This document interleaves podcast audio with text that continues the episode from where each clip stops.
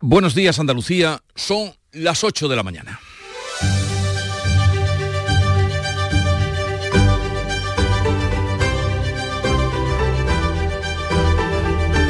En Canal Sur Radio, La mañana de Andalucía con Jesús Vigorra. Después de toda la que se ha montado, tras eh, saber de la posible concesión de las políticas de inmigración a Cataluña, el Gobierno rebaja esas expectativas sobre el traspaso de la inmigración. El acuerdo debe desarrollarse ahora mediante una ley orgánica. Los de Puigdemont pretenden que Cataluña pueda expulsar, expulsar a los inmigrantes con un comportamiento delictivo reincidente. Los sindicatos policiales consideran un despropósito esta cesión a la Generalitat. Y en cuanto a la balanza fiscal, la Junta rechaza la publicación de la información que contienen las balanzas fiscales porque daría paso a una confrontación. El Ministerio de Hacienda facilitará los datos para que cada comunidad calcule su balanza, o sea, eh, lo que la diferencia entre la inversión del gobierno en una comunidad frente a los impuestos que dicha comunidad aporta al conjunto del Estado, que esos son las balanzas fiscales.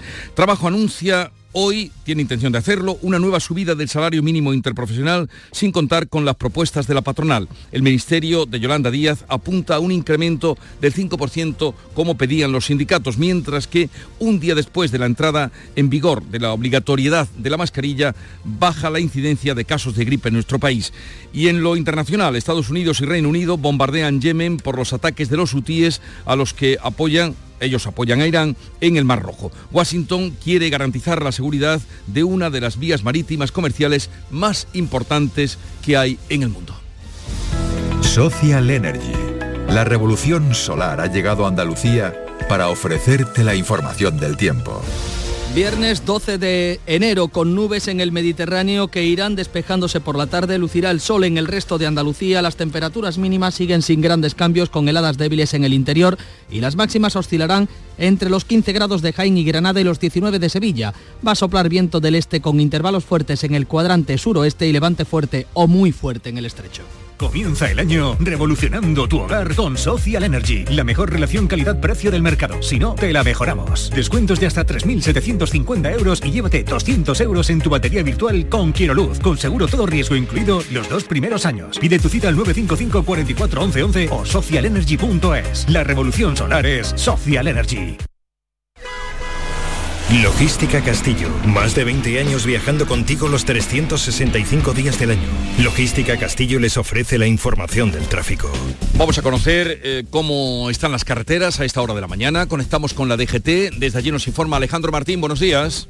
Muy buenos días, ¿qué tal? En estos momentos estamos pendientes de complicaciones en la red de carreteras andaluzas ya en la provincia de Córdoba por obras de mejora en la 4 a la altura de Alcolea en dirección Sevilla, en dirección Córdoba capital, también en la provincia de Granada en la GR30 a su paso por Ronda en ambas direcciones. Ya en Málaga en la 7 a la altura de Rincón de la Victoria hacia la capital malacitana y también mucha precaución si van a circular de entrada a Sevilla por la 49 en el entorno de Tomares y a Huelva por esa 497 en el entorno de Corrales a encontrar hasta casi 3 kilómetros de tráfico lento. Son las 8, 3 minutos de la mañana. Dicen que detrás de un gran bote del Eurojackpot hay un gran millonario. Esto, ¿y detrás de un gran millonario? Pues que va a haber un... Ahora Eurojackpot, el mega sorteo europeo de la 11, es más millonario que nunca. Este viernes, por solo 2 euros, bote de 120 millones. Y además, un segundo premio de 24 millones de euros. Eurojackpot de la 11, millonario por los siglos de los siglos. A todos los que jugáis a la 11, bien jugado. Juega responsablemente y solo si eres mayor de edad. Si te gustan las pipas, no te puedes olvidar de las pipas reyes por su alta calidad. Y con sus sabores lo vas a flipar por su amplia y diversa variedad. Pipas reyes, vamos a flipar. con pipas reyes. En Canal Sur Radio, La mañana de Andalucía con Jesús Vigorra. ¿Qué son las balanzas fiscales?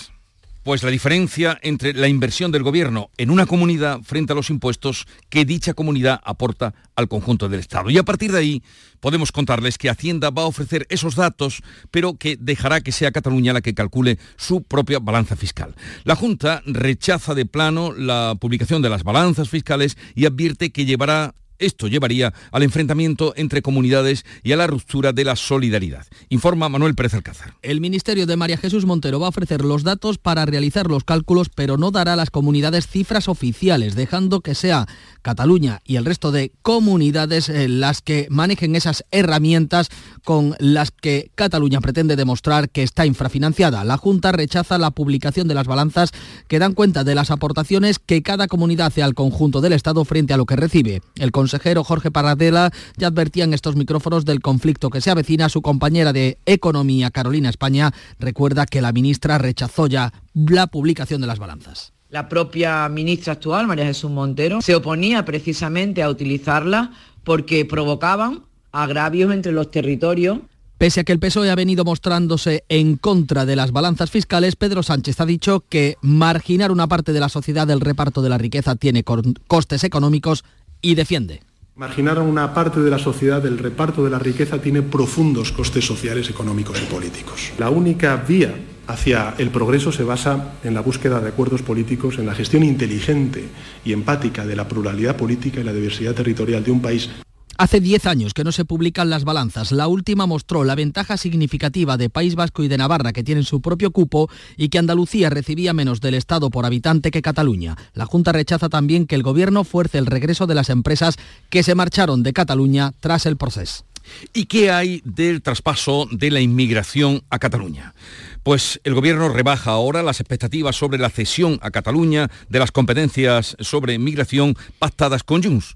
Los de Puigdemont plantean expulsar a los inmigrantes reincidentes y el PP anuncia un frente judicial y una movilización a finales de mes el domingo 28 de enero. El secretario general de Junts, Jordi Turul, avanza que con las competencias sobre inmigración aspiran a que Cataluña pueda expulsar a los inmigrantes reincidentes en conductas delictivas. ¿Qué pasa con la multirreincidencia? ¿Qué pasa con la multirreincidencia? No creo que haya ningún alcalde que esté satisfecho con que en su pueblo haya 10-12 personas que hayan reincidido 210 veces. 210 vegades. La vicepresidenta primera rebaja expectativas. María Jesús Montero asegura que la reforma de la Ley Orgánica de Inmigración requiere el acuerdo de todos los socios de investidura y cumplir el pacto de la Unión Europea. Todavía nos quedan largos meses de discusión, no solamente con Juncker Cataluña, con el resto también de los grupos y habrá que hacerlo operativo y tendrá que ser algo que esté en absoluta sintonía con lo que acabamos de aprobar en Europa. El líder de Esquerra, Junquera, se desmarca de Junts al que acusa de abrazar el discurso de la extrema derecha. El presidente del Partido Popular, Núñez Feijóo, anuncia una ofensiva política, judicial y una nueva movilización el 28 de enero a romper la soberanía en un tema gravísimo que afecta a las fronteras. Es una capitulación constitucional en toda regla. El Ministerio del Interior trata de calmar a la policía, asegura que no perderá competencia sobre inmigración en Cataluña. En el mirador de Canal Sur Radio, el portavoz del Sindicato Unificado de la Policía, Jacobo Rodríguez, ha pedido una aclaración del ministro Marlasca en el Consejo Policial del lunes y asegura que está en juego la coordinación de los cuerpos policiales porque eso es lo más importante y eso es lo que nos puede llevar a situaciones de descoordinación y fíjese que vamos en contra de las dinámicas europeas. Esto no puede ser, la seguridad no se juega, no se mercadea con ella y por lo tanto ahí eh, nosotros somos firmes. Varias comunidades han pedido explicaciones al gobierno mientras el País Vasco se apunta también a pedir las competencias sobre políticas migratorias. Y hoy podría aprobarse la nueva subida del salario mínimo interprofesional, eso sí, sin contar con la patronal. Mm, eh, Beatriz Rodríguez. Sindicatos y organizaciones empresariales están citados en 20 minutos a las 8 y media de la mañana para conocer la decisión final del Gobierno. La patronal se descuelga de la propuesta de la subida del 4% después de que el Ministerio no haya atendido sus propuestas de indexar el SMI a los contratos públicos y de establecer bonificaciones para el sector del campo. Yolanda Díaz apunta a una subida en torno al 5% como reclama el líder de comisiones obreras, Una y Sordo. Vamos a, a pedir que suba el salario mínimo interprofesional hasta ese 5% al menos. A la vez que se aprueba la subida del salario mínimo y la patronal Yolanda Díaz convoca a empresarios y sindicatos la semana que viene para que respalden la reforma del subsidio de desempleo que ha tumbado Podemos. Este viernes mm, vamos a cerrar eh, la mesa de diálogo social en torno al salario mínimo interprofesional de la reforma del subsidio de desempleo depende la llegada de 10.000 millones de fondos europeos. Y sobre la bajada del IVA del aceite, ¿qué hay? Pues que el ministro de Agricultura insta a los supermercados a que apliquen una bajada en los precios del aceite de oliva, a pesar de que la rebaja anunciada del 0% del IVA, pactada con Junts, tardará aún semanas en aprobarse. Luis Planas insta a comercios y a supermercados a que comiencen a trasladar a los lineales la medida de eh, la rebaja de precios del aceite de oliva, aunque la rebaja del IVA del 0% se va a tramitar como proyecto de ley y aún tardará semanas, incluso meses, en aprobarse Hoy vamos a conocer el IPC de diciembre.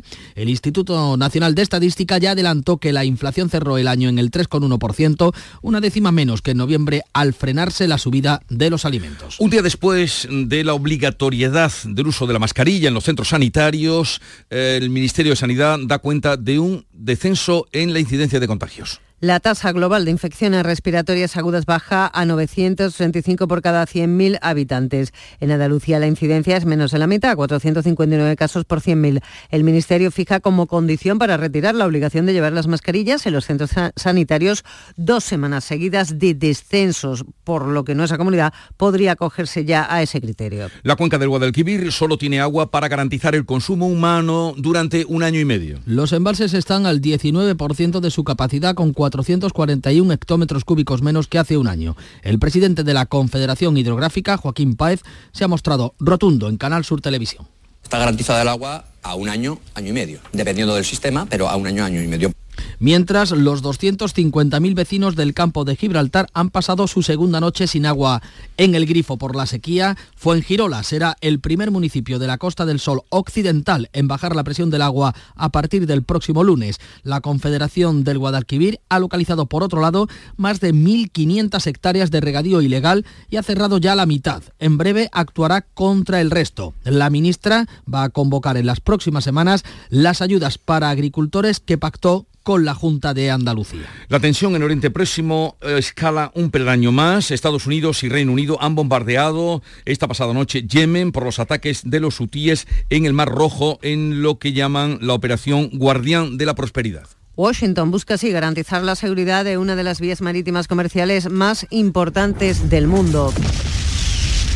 Los hutíes con el apoyo de Irán han obligado a las navieras a cambiar sus rutas después eh, de varios meses de ataques. España rechaza participar en la operación. Israel se va a defender hoy en La Haya de la acusación de genocidio que ha presentado Sudáfrica en la Corte Internacional de Justicia y por su parte el rey Felipe VI ha defendido la solución de los dos estados para Israel y Palestina como vía para la paz. Debemos seguir insistiendo también en que sin una solución política que pasa por el establecimiento del Estado palestino junto a Israel, no será posible parar este ciclo de violencia o impedir que se vuelva a repetir. Pues de estos asuntos hablaremos hoy con José Manuel García Margallo, es ministro de Exteriores y eurodiputado del Partido Popular a partir de las 9 de la mañana. La entrada en vigor de la nueva directiva europea sobre el régimen de comercio de derechos de emisión está provocando ya desvíos de tráficos desde el puerto de Algeciras a otros puertos. Susana Torrejón. Y hay líneas que se están desviando a Inglaterra o Tánger como consecuencia de esta directiva que genera una situación de desequilibrio en la competitividad frente a puertos vecinos que no pertenecen a la Unión Europea. Lo asegura Alonso Luque, consejero delegado de TTI. Nos preocupa mucho porque puede tener una incidencia y un impacto negativo en el, desarrollo de los futuros proyectos que teníamos y, que seguimos teniendo de momento, o sea que no, no vamos a hacer dejación de ellos. Además, esta directiva, la terminal lleva arrastrando costes inasumibles en los dos últimos años, dicen, a consecuencia de los elevados precios de la electricidad. Sierra Nevada pretende abrir este fin de semana un total de 40 kilómetros de pistas esquiables coincidiendo con el 25 aniversario de la declaración como parque natural. Jesús Reina, cuéntanos. Y además se pondrá en marcha el telesquí Zayas con lo que se podrá esquiar desde lo alto del Veleta hasta Prado Llano. La estación presenta espesores de entre 20 y 60 centímetros de calidad polvo en toda la zona operativa y efectivamente, como tú has dicho, se eh, conmemora el cumpleaños como parque natural y también como parque nacional con muchas actividades, entre otras una exposición sobre el descubrimiento de Sierra Nevada por parte de los viajeros románticos, un congreso sobre montaña y la restauración de refugios, esos que los senderistas usamos durante el verano. En Málaga hoy se celebra el 65 aniversario de la cueva de Nerja que descubrieron aquellos niñitos que se fueron a tomar la merienda buscando aventura. José Valero.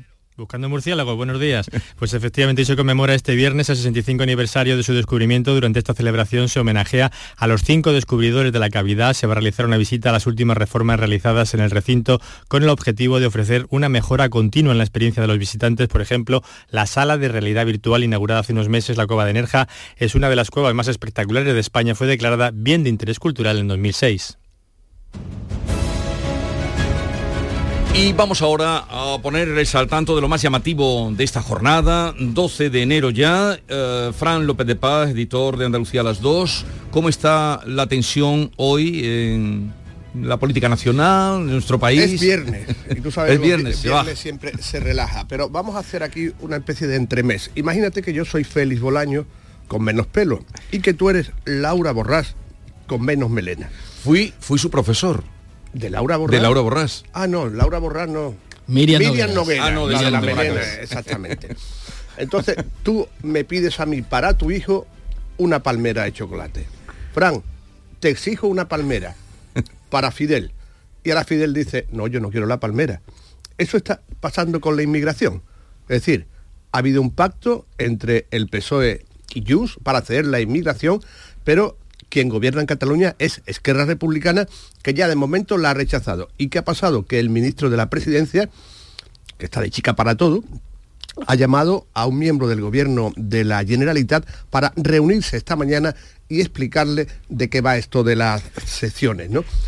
Fíjate cómo, cómo, cómo está la cosa después de esta semana de infarto en el Congreso de los Diputados.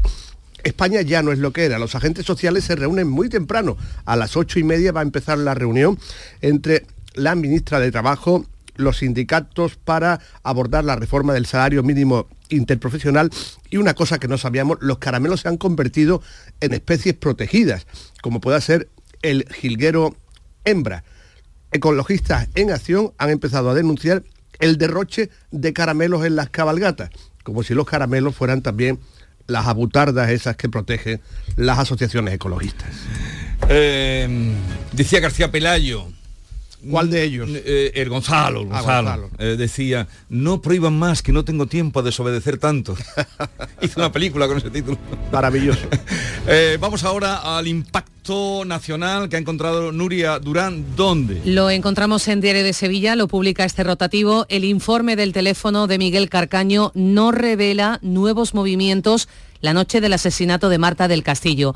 El perito ha detectado hasta seis nuevos posicionamientos en el cementerio de Sevilla, en el asentamiento chabolista del Bacie, también en Dos Hermanas, pero no se puede concretar ni la fecha ni la hora, con lo cual no se sabe si se corresponden esos movimientos a la tarde del crimen o a esa misma madrugada. El clonado del teléfono móvil sí que ha permitido recuperar fotografías, mensajes de texto, pero no revela nuevos movimientos en donde poder buscar el cuerpo de Marta del Castillo. Y del ámbito internacional, Bea Rodríguez, ¿qué has cazado? Pues eh, crece la ruina en Argentina. ¿eh? El nuevo gobierno no ha podido entrar con peor pie. La inflación interanual se sitúa en más del 211%, la cifra más alta desde hace más de tres décadas. Por hacer la comparativa, en España tenemos algo más del 3%. Eh, lo dice el nuevo presidente Javier Milei, dice los números horribles se multiplicarán en los próximos meses con los tarifazos y los empresarios descontrolados. Todo vuela allí, menos salarios y jubilaciones. Ya la televisión pública está su- suspendiendo noticieros y está creciendo de una manera brutal los medicamentos y también la nafta está un 80%, el tipo de combustible que más se utiliza ahí.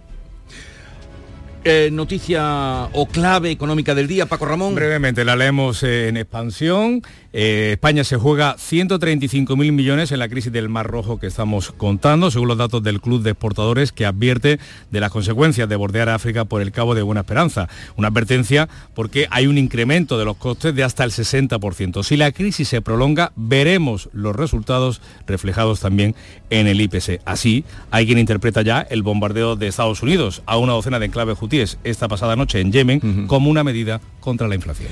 Y eh, la noticia deportiva, Nuria Gaciño, ¿cuál es? A la espera de la final de la Supercopa de España el próximo domingo a las 8 en Riad, entre el Real Madrid y el Barcelona. Anoche ganaba el Barça Osasuna 2 a 0. Comienza esta noche una nueva jornada de Liga en Primera, donde el Sevilla a las 9 recibe a la Alavés. Urge la victoria para alejarse de la zona peligrosa ante un rival directo. Eh, la selección femenina de waterpolo se ha metido en la final del europeo que va a disputar mañana frente a los Países Bajos a las ocho y media. En el europeo masculino España disputa hoy los cuartos de final ante Rumanía a las cuatro y media de la tarde y comienza hoy para los hispanos el europeo de balonmano de Alemania a las ocho y media se mide a Croacia. Pues aquí lo dejamos, Manolo, Paco, buen fin de semana. Buen fin de semana, hasta el lunes. Mm, son las 8.20 minutos de la mañana, sigue la información ahora local. Atentos. En la mañana de Andalucía de Canal Sur Radio, las noticias de Sevilla con Antonio Catoni. Buenos días. El futuro de la bebé arrojada a la basura en los palacios podría cambiar tras la detención de su madre biológica y conocerse que esta tiene familia. Una familia que de momento, según la Junta, no la ha reclamado. La niña continúa con unos padres en guarda con fines de adopción, pero no es una situación definitiva. En lo laboral, los trabajadores de la Grúa Municipal de Sevilla han aprobado movilizaciones que incluyen paros parciales y una huelga indefinida a partir del próximo viernes de Dolores. Hoy la Plaza de la Encarnación va a recuperar uno de los ficus perdidos en los últimos meses. También han comenzado a sustituirse la iluminación de 68 calles que van a lucir farolas historicistas y el Centro Andaluz de Arte Contemporáneo acogerá este año un homenaje al pintor sevillano Manuel Salinas tres años después de su fallecimiento. Vamos a conocer la situación del tráfico a esta hora, sorprendentemente bastante tranquilo. Isabel Campos, buenos días. Buenos días, efectivamente, sin incidencias en las carreteras de la provincia y ya, eso sí, en el interior de la ciudad tenemos circulación densa en el puente del Alamillo, Avenida de Andalucía, Blas Infante, Juan Pablo II también de entrada en el puente de las Delicias y en la ronda urbana norte hacia la Glorieta Olímpica. Esto en un día que amanece con cielos poco nubosos y temperaturas mínimas sin cambios. La máxima 17 grados en Écija y Morón, 18 en Lebrija. 19 en Sevilla, donde ahora tenemos 6. Enseguida desarrollamos estos y otros asuntos. Realiza Juanjo González. Sol Renovables les ofrece el tiempo. Expertos en instalaciones solares y energías renovables para su vivienda o negocio. Enchúfate al sol. www.solrenovables.com La situación de la bebé que fue arrojada a un contenedor de basura en Los Palacios el pasado mes de diciembre podría cambiar tras la detención de su madre biológica y tras conocerse que tiene esta eh, mujer familia extensa, entre ellos los abuelos. Eso cuando se confirme, podría cambiar cuando se confirme de manera definitiva el parentesco con las pruebas de ADN. Matato, Pilar González, buenos días. Buenos días. De momento esta niña se encuentra con unos padres en guarda con fines de adopción y nadie del entorno de la madre se ha interesado hasta ahora. Así lo ha explicado a Canal Sur Radio el director de Infancia de la Junta de Andalucía, Francisco Mora, quien además ha insistido en que en todo momento se ha seguido el protocolo para garantizar por encima de todo el bienestar de la recién nacida no vamos a hacer nada fuera del protocolo. Actualmente, repito, esta chica, según dice la ley, se encuentra en guarda con fin de adopción y después, bueno, pues esto continuará, que termina después en adopción, pues terminará en adopción y la familia extensa mostrará o no, no sabemos, porque repito, no tenemos constancia si quiere o no quiere. Otra investigación, la del caso Marta del Castillo, el informe del teléfono de Miguel Carcaño, asesino confeso de la joven sevillana, no revela nuevos movimientos la noche del asesinato. Leemos así en Diario de Sevilla que el perito detecta a tras nuevos posicionamientos en el cementerio, el asentamiento Chaboliza del Bacie y dos hermanas, pero que no se puede concretar ni la fecha ni la hora, con lo cual no se sabe si se corresponden a la tarde del crimen o a la madrugada siguiente. Noticias de Sevilla en la mañana de Andalucía. Las noticias de Sevilla. La Plaza de la Encarnación la Plaza de la Encarnación va a recuperar hoy uno de los ficus perdidos en los últimos meses por su mal estado de conservación. El alcalde va a asistir a este acto de plantación del ejemplar que ha donado la Cámara de Comercio. Esto va a permitir que el enclave comience a recuperar su aspecto anterior. Y también hay cambios en la iluminación de 68 calles 40 de ellas del centro. Se van a sustituir las farolas existentes por otras de tipo historicista. Se ha optado por dos modelos clásicos, el farol Fernandino y el modelo Santa Cruz. Se hará una inversión de 734.000 euros. El alcalde José Luis Sanz lo justifica por motivos de ahorro energético y también estéticos. Por ello, ya han comenzado a sustituirse las farolas de la calle Sierpe, similares a las que encontramos en las carreteras. Por otra parte, el Ayuntamiento de Sevilla ha puesto en conocimiento de la Comisión Provincial de Patrimonio el hallazgo de restos humanos en las obras del antiguo cine Trajano. En cuanto a los restos arquitectónicos encontrados en Santa Justa, son bastante recientes, de finales del siglo XIX o principios del XX, y podrían corresponder a una galería de arcos construida para salvar la antigua vía ferroviaria del arroyo Tagarete, actualmente soterrado. Por otra parte, el alcalde de Sevilla ha pedido a los grupos municipales de Vox y PSOE que se abstengan y permitan que los presupuestos municipales para este año salgan adelante. José Luis Sanz ha mantenido ya un encuentro con Vox, espera reunirse con los socialistas en las próximas horas. Se pone como límite dos semanas para decidir, según los apoyos, si se prorrogan o no los presupuestos del año pasado. Yo espero que tanto vos como el Partido Socialista, cuando llegue la hora de votar ese presupuesto, si no quieren votarlo favorablemente, se puedan abstener para que esta ciudad empiece a funcionar, siga funcionando con un presupuesto nuevo. Yo espero que el presupuesto ya desde el 1 de enero está prorrogado y que en dos semanas pues tomemos la decisión que estimemos oportuna. Y la socialista Sonia Gaya reitera que no dará un cheque en blanco al gobierno del Partido Popular. Hay que recordar que es una responsabilidad del gobierno municipal, del señor Sanz, ser capaz de consensuar los presupuestos con los grupos de la oposición. No han existido dichas reuniones.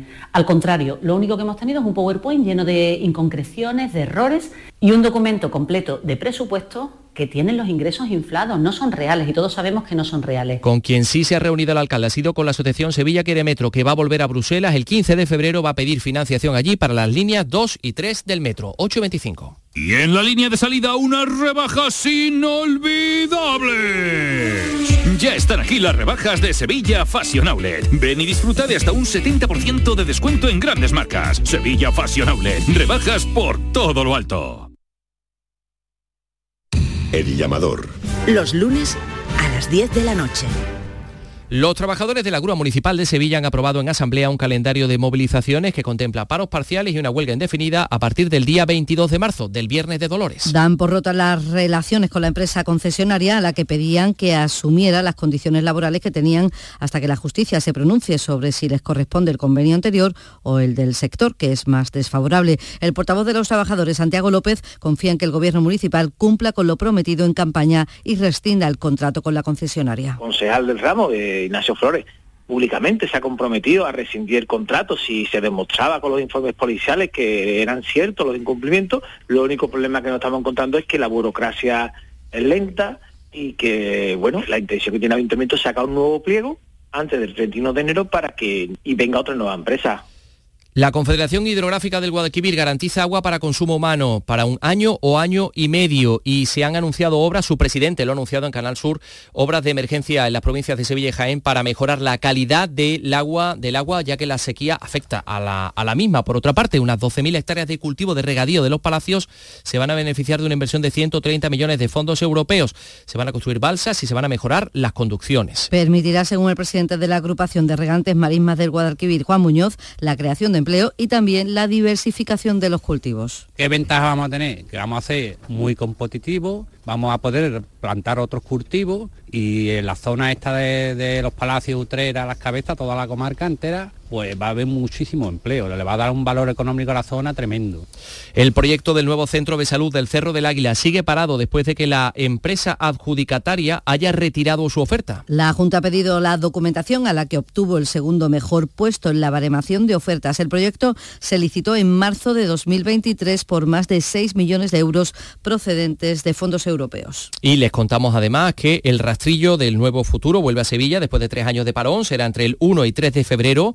En el Hotel Los Lebreros ya se ha presentado el cartel, que es obra del pintor Jaime Abaurre, y la presidenta de Nuevo Futuro, Mónica Gutiérrez, espera que eh, haya una buena respuesta por parte de los sevillanos porque se van a encontrar de todo productos gastronómicos, moda, decoración, arte, toreo, nuestros puestos eh, de toda la vida, empezando por la maestranza, el jueves, antigüedades, música. Tenemos absolutamente de todo, con lo cual no se escapa nadie. Todo el mundo al rastrillo, vale 3 euros entrar y se puede echar un día súper agradable. Y el ayuntamiento ya tiene ultimado el dispositivo de movilidad, de seguridad, de limpieza para el partido de Liga, que esta noche enfrenta al Sevilla y al Alavés en el estadio Ramón Sánchez Pizjuán, que empieza a las 9 y que es el protagonista de la información deportiva en el día de hoy. Nure Gaciño, ¿qué tal? Buenos días. Muy buenos días, sí. El Sevilla que abre esta noche a las 9 una nueva jornada de Liga recibe al Alavés con la urgencia de ganar para alejarse del descenso. La principal novedad en la convocatoria de Sánchez Flores es Agumé el primer refuerzo del mercado de invierno, e Isaac Romero, que por fin sube al primer equipo. Con Isaac tenemos ilusión. Eh, necesitamos gente con ganas, necesitamos con gente con hambre, necesitamos gente con gol. Este chico representa todo ese tipo de cosas. Y el Betis, por su parte, juega mañana a las 9 en casa en el Benito Villamarín del Granada. Muchas bajas las que va a tener Pellegrini, la última, la de William Carballo, que ha recaído. Más cosas en cultura. El Centro Andaluz de Arte Contemporáneo va a coger este año nueve exposiciones, entre ellas un homenaje a Manuel Salinas, el pintor sevillano tres años después de su fallecimiento. Una programación que busca la internacionalización, dice el consejero, viceconsejero de Cultura Víctor González. El CAC albergará artistas que, nunca han expuesto en, museos públicos españoles y lo harán por primera vez aquí. Em, podemos ver artistas de la talla de Delcy Morelos,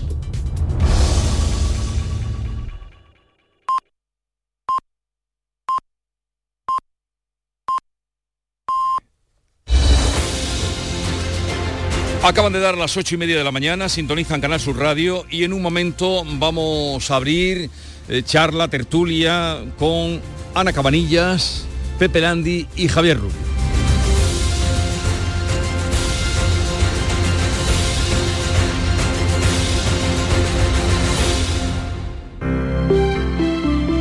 Buenos días. En el sorteo del cupón diario celebrado ayer, el número premiado ha sido 77.771. 77771. Serie 7.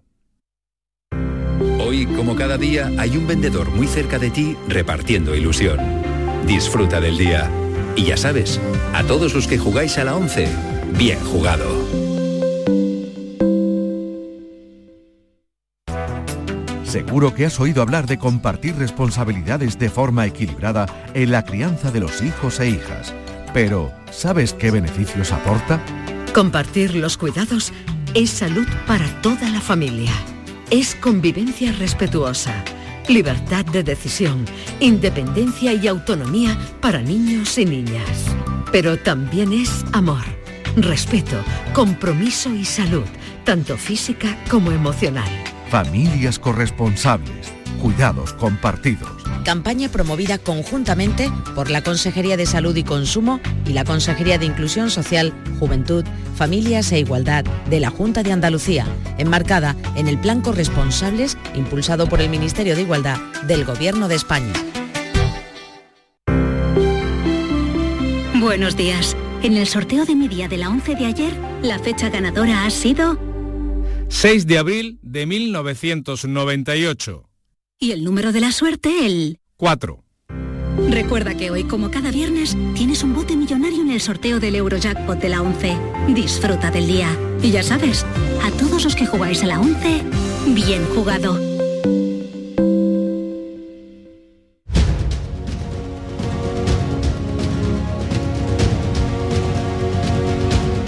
La mañana de Andalucía con Jesús Vigorra. A analizar los temas de los que les venimos hablando, la actualidad del día. Hoy están con nosotros Ana Cabanillas del Periódico de España. Buenos días, Ana. Buenos días, Jesús. ¿Qué tal estás? Muy bien, muy bien. Una semana intensa que tuvimos el miércoles, ya sabes, 12 horas en el Senado. Estamos todavía de resaca. ¿Estuviste allí? Estuve, estuve. No, no, puede estar. Y tanto que, que dura de la mañana a noche. Eh, eh, estamos aquí con la inmigración, estamos aquí con la balanza fiscal. Uh, no vamos a aprender nada de balanzas fiscales. Eh, también está con nosotros oh, Pepe Landi desde Cádiz. Pepe, buenos días. Hola, muy buenos días. ¿Qué tal por Cádiz? Bien, la verdad es que bien. ya, de carnaval. Metido, ya en el metidos los que quieran eh, los que gusten en el concurso del, Falla. Afortunadamente yo pertenezco al grupo de los que se mantiene a una prudente distancia. Porque tú te apeaste ya de eso. Me apeé, me apeé hace, hace mucho tiempo como aficionado, hace bastante. Y afortunadamente este año ni siquiera tengo que, cubrirlo, ni estar en el falla, ni esperar que acaben las sesiones, algo que no me sucedía desde que, trabajaba con Javier Rubio allá hace 20 años en, en Sevilla y he recuperado ese maravilloso placer de poder dedicar las noches de enero y febrero a cualquier otra cosa. Bueno, eh, pues, toda una declaración ¿eh? de intenciones. y también está con nosotros Javier Rubio. Buenos días, Javier. Muy buenos días. ¿Qué tal estás? Bien, bien, muy bien. muy bien, muy bien. Fresquita la mañana y bueno, y, caliente en la actualidad, candente en la actualidad. Candente en la actualidad. A ver, a ver por dónde empezamos porque hay, muchos temas. Como apuntaba Ana, la, resaca queda y tanto las reacciones, eh, no sé, quizá por lo de la inmigración esta inmigración que pedían los de Junts, que es que Republicana dice que a dónde vamos con esto, pero si ah, ni todavía la Unión Europea tiene claro y mete el patón y no se acaba de aclarar ni, la Unión Europea, ni la Unión Europea, ni, Estados Unidos, ni ningún país del mundo tiene claras las ideas. Más allá de algo que podemos entender todos, ¿no? Y es que, mm, bueno, eh, todo el mundo aspira a una vida mejor, a, vivir en un sitio, pues como estamos viendo ahora mismo con Ecuador, ¿verdad? Un sitio donde haya seguridad, donde uno tenga, mm, no la seguridad, porque eso es imposible, pero, pero por, lo menos una cierta certidumbre de que no le van a quitar la vida, de que no les van a tirotear por la calle, de que el gobierno mm, no es un gobierno corrupto que te puede meter en la cárcel por lo que piensas o por lo que opinas, eh, de que te puedes ganar la vida o sea, es que son tantas cosas y, claro, el mundo no, no, no, no somos, no tenemos una respuesta por la inmigración y, bueno, la frivolidad con que aquí manejamos este, este un problema de primer orden mundial.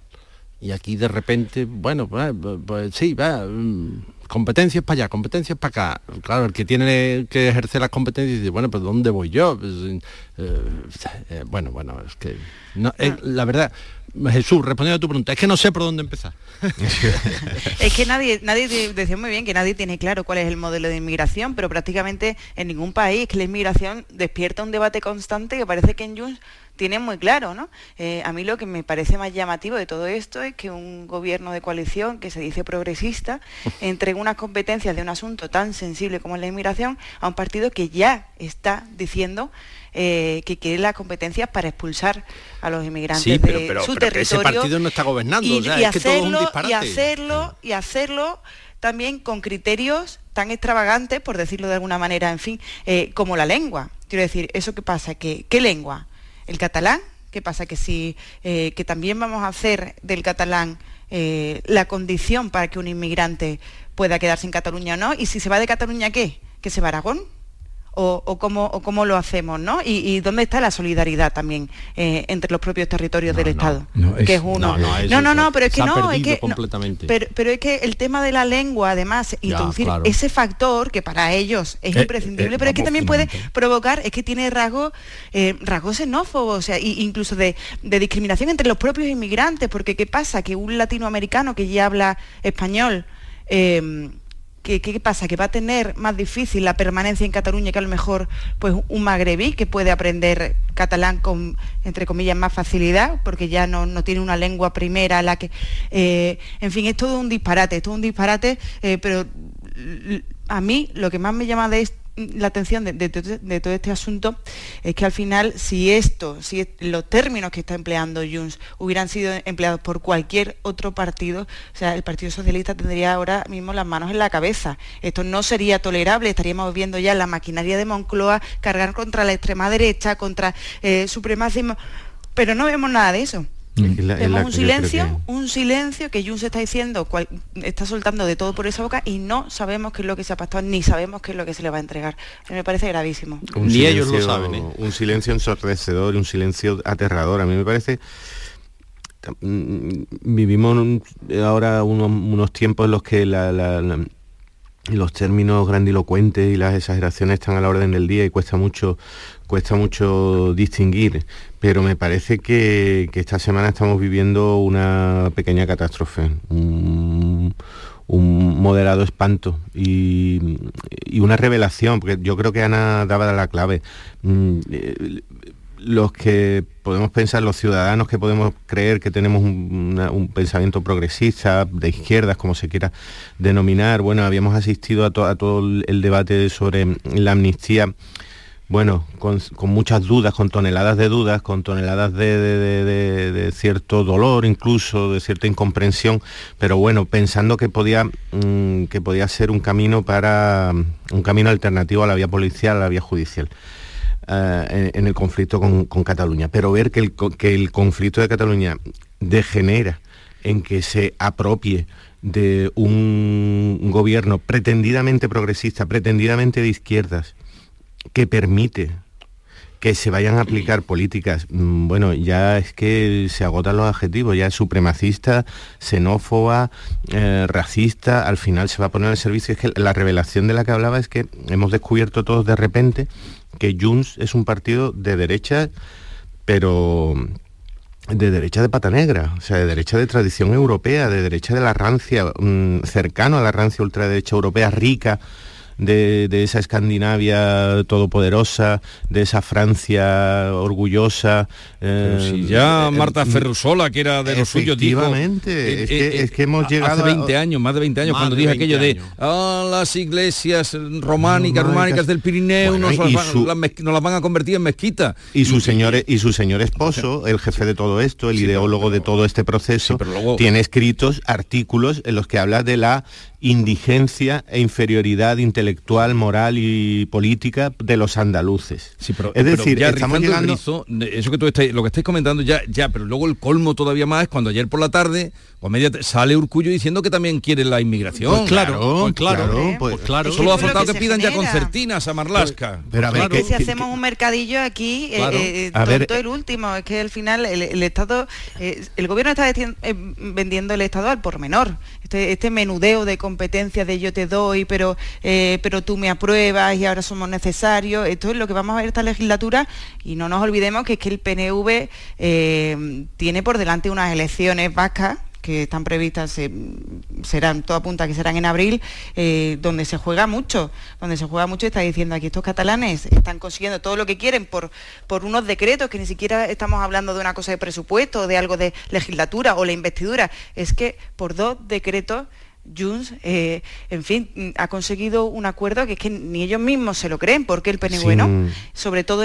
estando en una campaña electoral que ya ha empezado eh, y que veremos a dónde va, porque también no nos olvidemos de que el PNV es necesario también para el gobierno, como el PNV se plante, eh, aquí mm, Sánchez va a estar repartiendo a unos y a otros y, a ver qué es lo que entregamos, porque ya está casi, decir, yo creo que ya poco más queda por entregar.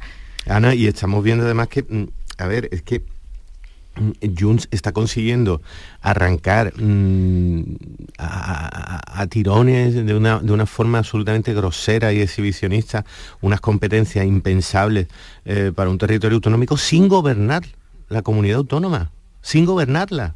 Es que la situación no puede ser más absolutamente descacharrante.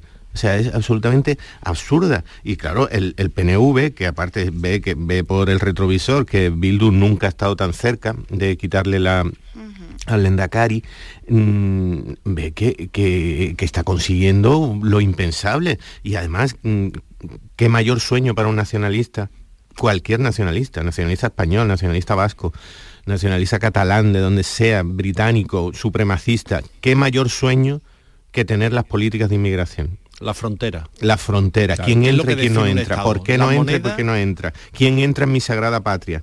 ¿Quién forma parte del pueblo elegido? ¿Quién se integra como yo quiero que se integre o quién no se integra y debe ser expulsado? Es el sueño de todo nacionalista. Si esta, este, mm, eh, eh, eh, este menudeo se extendiera, por ejemplo, a mm, comunidades autónomas en las que gobierna Vox, imagino que bueno que estarían brindando, saltando, aplaudiendo con las orejas. Es que no cabe mayor sueño intentar controlar a esos menas terribles que acosan a nuestras hijas y mujeres por los parques de, Eurasia. Esa, leyenda, mm, como si la mayor parte de los delitos no los cometieran no inmigrantes o, el, porcentaje de inmigrantes que delinque fuera exactamente el mismo en cualquier colectivo, digamos, marginal bueno, en fin, es que de, verdad es que es, eh, eh, no, sé, no sé a dónde va a llegar. Para mí, mm, aunque vaya a hacer mucho menos ruido y vaya a tener mucho menos recorrido, a mí me ha, me, ha espantado muchísimo más que que todo el, larguísimo ruido de la amnistía, aunque quizás que esté vinculado y sea lo mismo. Es todo lo mismo. Y ahora, por traerlo a Andalucía, ¿no? A traerlo a nuestra tierra, claro, ahora, ¿cuál es la posición de, de la Junta Andalucía? ¿Cuál es la posición de Juanma Moreno? ¿Cuál es la posición del resto de presidentes autonómicos, en su mayoría del PP, Eh, vamos a una carrera desaforada a, pedir también, a levantar la mano. Yo también quiero. Yo también quiero. Mm, no, ¿verdad? Como con los trenes no, cercanías. Que, se impondrá un poquito de, razón, de, mm, no sé, quiero pensar, ¿no? Que, no iremos a, una carrera de agravio, ah, pues si ellos controlan la, la, política migratoria, pues yo también, no, ¿verdad? Entonces, pero claro, ¿cómo se defiende la unidad de España, cómo se defiende que hay políticas de Estado, y su nombre lo dice, de Estado, que no pueden estar en manos de las comunidades autónomas porque tienen un rango inferior al Estado. Claro, los, los eh, supremacistas, los secesionistas, los independentistas catalanes lo que están jugando es a crear estructuras de Estado. ¿Y qué estructuras de Estado? La principal o una de las tres fundamentales es la frontera. ¿Quién entra en mi Estado? ¿Quién, eh, y, después con, un discurso, un discurso efectivamente xenófobo, un discurso mm, profundamente antiliberal, ¿no? De mm, yo decido quién es el buen ciudadano y quién es el mal ciudadano. Y qué casualidad, el mal ciudadano es aquel que no usa la lengua que yo digo que hay que usar que eso mm, es que es, tan antiguo como, como el hilo negro. Y ahí están jugando con eso. Y, además suponer, suponer contra, en dirección contraria. La, dentro del caos que, en el que vivimos en el mundo entero con la inmigración, que empezábamos por ahí, que nadie, ningún territorio, ningún mm, estado sabe afrontarlo.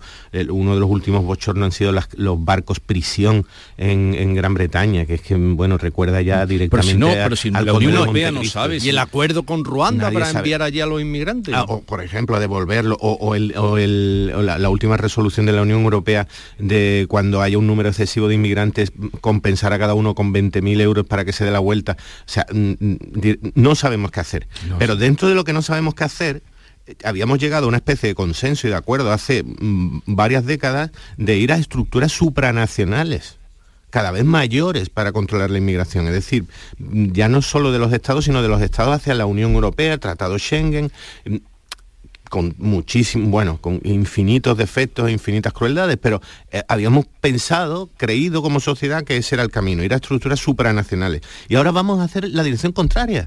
Ahora vamos a ir hacia las comunidades. Lo siguiente que va a ser que los ayuntamientos decidan una, o, las diputaciones, o las comarcas, pero es que estamos locos o qué.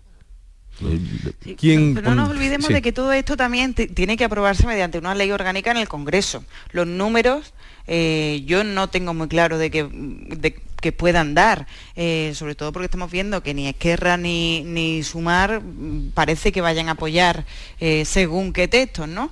Pues habrá que ver hasta qué punto claro. se extorsiona, claro, porque las extorsiones aquí son continuas. Yo desde el 23 de julio, que fueron las elecciones, yo tenía claro que iba a haber gobierno y que además iba a durar cuatro años. Durante un momento el miércoles, durante un momento el miércoles, cuando parecía aquello que iba a ser que no, que se iba a tumbar, durante un momento lo dudé. Pero ahora bien, cuando a las 6 de la tarde se anunció este acuerdo, del que por cierto no tenemos más noticia que lo que dice Junts, eh, cuando se anunció yo ya tuve claro de que esto va para largo, sobre todo porque para mí lo que quedó demostrado es que lo que tiene el gobierno eh, es una chequera en blanco y está dispuesta a repartir eh, sin importar cuánto ni, a qué precio. Otra cosa es que reparta y, el cheque no tenga fondos, ¿no? Sí, sí, pero no hay deuda que, no se pague ni plazo que no se cumpla. Que no se pague, ya veremos de qué manera exactamente, ah. pero, pues pero que, yo, yo esta cesión que me parece que me parece muy preocupante y muy grave, eh, después habrá que ver en qué aterriza. Ahora sí, que ya el gobierno se haya dispuesto a, entregarlo, me parece un disparate. Em, un momentito, por favor, eh, Pepe Landi, Javier Rubio, eh, Ana Cabanillas, porque voy a saludar a Esther Gil de Reboleño, que es vicepresidenta tercera de la Mesa del Congreso y diputada de Sumar por la provincia de Cádiz. Y mm, queríamos con ella pues tratar algún asunto. Esther, buenos días. Buenos días, ¿qué tal? ¿Cómo estáis? Eh, pues ya ve, en el fragor de la, de la batalla, en el fragor de la batalla, aquí un poco haciéndonos cruces o, ¿Qué haciéndonos, me vas a contar? haciéndonos, ¿qué me vas a contar? Me dice usted. usted, eh, por, lo que estábamos hablando, ¿usted entiende esto de la inmigración? vamos a ver, la inmigración, imagen en la ciudad y en la zona en la, en la que vivimos, es un tema mm, bastante preocupante que hay que afrontar desde muchísimos frentes, desde muchísimos frentes y Andaluza es el, ser andaluza y Andalucía es el sur de Europa, ¿no? Y es la entrada, una de las entradas principales de estas personas que, a lo que aspiran es a tener una vida mejor.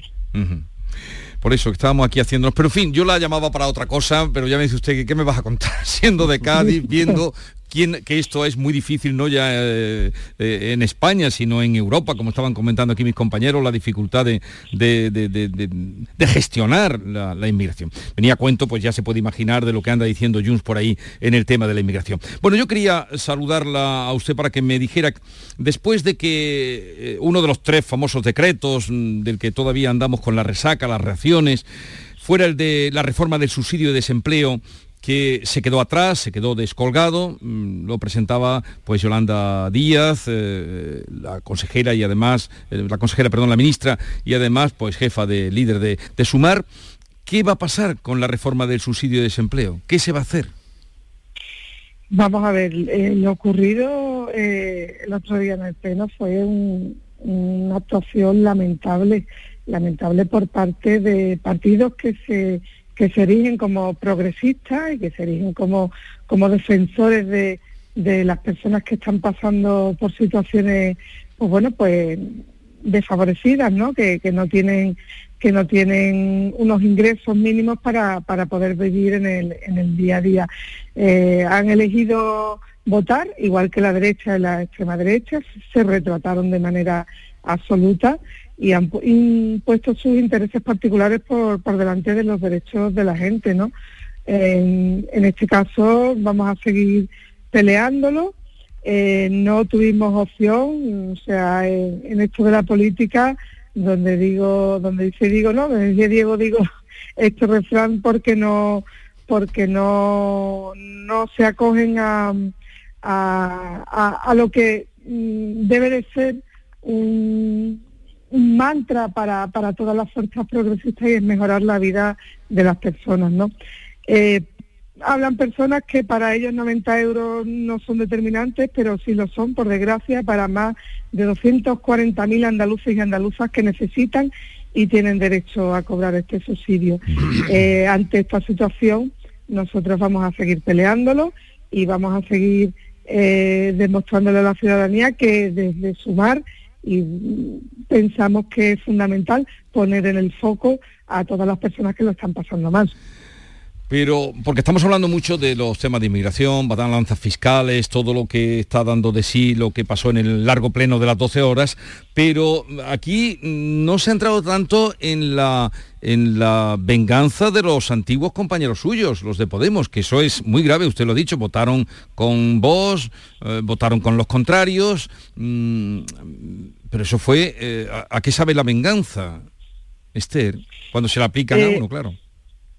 El, a mí lo que me llama la atención muchísimo que, que Podemos le mueva eh, este tipo de venganza contra otras fuerzas progresistas cuando eh, la figura que tenemos nosotros como representantes públicos, no lo olvidemos, es defender los derechos de la persona y no defender de las personas más vulnerables en este caso. Eh, ¿Por qué están dispuestos a sacrificar los derechos de las personas trabajadoras de este país eh, desde eh, el partido político de Podemos. Yo creo que es algo que ellos se lo tenían que, mirar, porque está claro que desde Sumar y desde los diputados y diputadas que conformamos Sumar tenemos muy claro lo que hemos venido aquí, tenemos muy claro que nuestro sueldo se paga con dinero público y, no vamos a ir con personalismos, ¿no? ni con ideas de de querer figurar en el, en el ambiente político o en el mundo político por una cuestión personal. O sea, el trabajo debe de ser colectivo, el trabajo debe de ser dirigido hacia las personas, hacia la ciudadanía, y si quieren entrar en este, en este juego de, de hacerlo todo de una forma personal, vengativa, de tener manos e hilos por detrás que, que dirigen, que dirigen su organización, como bueno se está pudiendo comprobar en el día a día, es algo eh, a ese juego no vamos a jugar nosotros. Pero, pero ¿qué van a hacer para sacar adelante la reforma del subsidio de desempleo? Pues bueno, tendremos que sentarnos de nuevo y, y como dice nuestra líder Yolanda Díaz, el diálogo es el pilar fundamental de nuestra organización y, lo hemos hecho hasta ahora si es que en este caso sí, pero ¿dónde, los que no se sentaron a, los que no se sentaron fueron ellos. Pero dónde van a buscar dónde van a encontrar ustedes ahora los apoyos ah, estamos claro mm, ya no es tanto los apoyos sino las fórmulas. O sea vamos a ver fórmulas y presentaremos fórmulas de progreso progresistas para que para que podamos seguir avanzando. Y si esta, si las, los partidos políticos que no son progresistas se van a tener que seguir retratando ante la ciudadanía y, retratando su voto mm, si es a favor de, seguir avanzando en derechos o, votar de nuevo con la derecha o la ultraderecha, que es una cuestión muy grave. Cuestión muy grave esta, cuestión muy grave que el PP, o sea, los derechos de las personas no y, los avances sociales no, yo, en mi opinión, no son cuestiones de derecha o de izquierda o de, o de Sánchez o de Feijóo, porque ayer mismo, eh, eh, en el pleno de la día, el PP vota eh, que no tampoco a ninguno de los decretos y se vota la subida para Moreno Bonilla y sus 69 creo que son altos cargos más de un 18%. Bueno, esto es una locura. Sí, pero ahora lo que estamos hablando de la, la pérdida que puede haber de los 10.000 millones de euros a lo mejor de, temas europeos digo no digo que a lo mejor tenían que haber negociado ustedes eso antes porque eso mm, esa cantidad esa situación está ahora mismo en Tengrengue no sí eh, está en un momento delicado pero no que no os quepa la menor duda que se está que se está debatiendo se está dialogando y, vamos a intentar eh, sacar adelante de nuevo eh, este decreto y no perder ese esa financiación que, bueno que, para, para España pues es fundamental, ¿no? Pero de sus antiguos compañeros ya no se fían nada. Bueno, mm, yo ahora mismo, como antiguos compañeros míos no son, yo parto de cero, ¿vale? Entonces, eh, es cierto que, que, que seguiremos trabajando, seguiremos trabajando y seguiremos presentando propuestas y ellos serán los que se tendrán que ir retratando con respecto a si quieren eh, participar de un gobierno progresista o si quieren ir de la mano de la derecha o la ultraderecha. Bueno, pues ya veremos qué pasa, Esther Gil. De momento, esta mañana veremos qué pasa con el salario mínimo interprofesional, que quizá también de ahí puedan venir pues, otros apoyos o otras negociaciones. Esther Gil de Reboleño, vicepresidenta tercera de la Mesa del Congreso, diputada de Sumar por Cádiz. Eh, gracias por estar con nosotros. Un saludo y buenos días. Gracias a vosotros, que tengáis buen día. ¿Qué me vas a contar a mí? La verdad es que estamos todos así, ¿no? ¿Qué, Pero, van a contar? ¿quién apaña esto? ¿Quién arregla esto, Pepe Landi? Es, desolado la, la, normalidad, la normalidad con la que asumimos que se ha tratado de un ajuste de cuentas personal y político. Sí, sí, sí. O sea, los que tenemos y los que los mm, parados o semiparados o lo de este plan era esta mm, reforma era positiva, era negativa, eh, ¿qué, mm, mejoras, cambios se han quedado en el camino? Todo porque Irene Montero odia a Yolanda, ¿de verdad? Bueno, y Pablo Iglesias. Y Pablo Iglesias, y, además, mm, decía antes Ana, ya mm, decía antes Ana que, ella confiaba, yo también confiaba hasta hace poco en que el, el, gobierno se iba a formar, por supuesto iba a haber acuerdo y que iba a durar los cuatro años, pero a partir de esta semana, con, con la espantosa revelación de, de Junts y con la comprobación de que Podemos no tiene nada que perder y que se va a dedicar a sus juegos Mm, políticos versallescos y, de los Borgia durante dos o tres años no tiene nada que perder, es un, proyecto político en descomposición, un partido en desaparición y probablemente lo confirmen las elecciones europeas próximas. Y claro, de alguien que no tiene nada que perder y que todos sus objetivos son personales, tribales, mm, eh, ajustes de cuentas, tú me hiciste eso, tú me echaste del gobierno, bueno, mm, no se puede esperar mucho. Lo que se puede esperar son zancadillas, problemas y, realmente mm, espectáculos mm, vergonzosos como, como el que hemos vivido. Bueno, no tiene nada que perder, pero tiene unas elecciones europeas en junio. Irene Montero es quien se somete allí a, los votantes, ¿no? Que, yo, creo que esto también responde, lo de esta semana también responde a eso, a decir Yolanda prácticamente es una persona que traga con los recortes que le imponen desde el Partido Socialista, nosotros somos, pues esto es lo que llevan ya meses, ¿no? Somos la verdadera izquierda, somos eh, prácticamente pues asimilar a, sumar eh, como una opción B, de una marca B del Partido Socialista, ¿no? Y en esto están. Eh, ahora bien, habrá que ver cómo cómo hace ahora Yolanda Díaz para sacar adelante este decreto. Mm. Eh, porque eh, aquí Esther Gil eh, nos decía que bueno que se, seguirá negociando, pero no ha dicho cómo. pero pero hoy a las ocho y media se reanudan, bueno, han empezado ahora, han reanudado para la, subida del salario mínimo, profesional. El salario mínimo. Y puede que lo suban, pero, pero teniendo en contra a la patronal. Y en cambio... Un 5% además a la vez se aprueba la subida, a la vez que se aprueba la subida del salario mínimo interprofesional, Yolanda Díaz ha convocado a empresarios y sindicatos la semana que viene para que respalden la reforma del subsidio de desempleo. Claro, pero es que con Podemos puede que no se sienta. A mí lo que me decían es que no está claro que vayan a sentarse con Podemos. O sea, que igual llevan otra propuesta y, Podemos se arriesga, no puede que decir Podemos a ver si paga la factura de tumbar dos veces la subida de los subsidios para los empleados. Es que veremos porque esto puede ir todavía para largo y puede quedar mucha tela que cortar. A ver, eh, estamos llegando a las 9 de la mañana, eh, en un momento continuamos.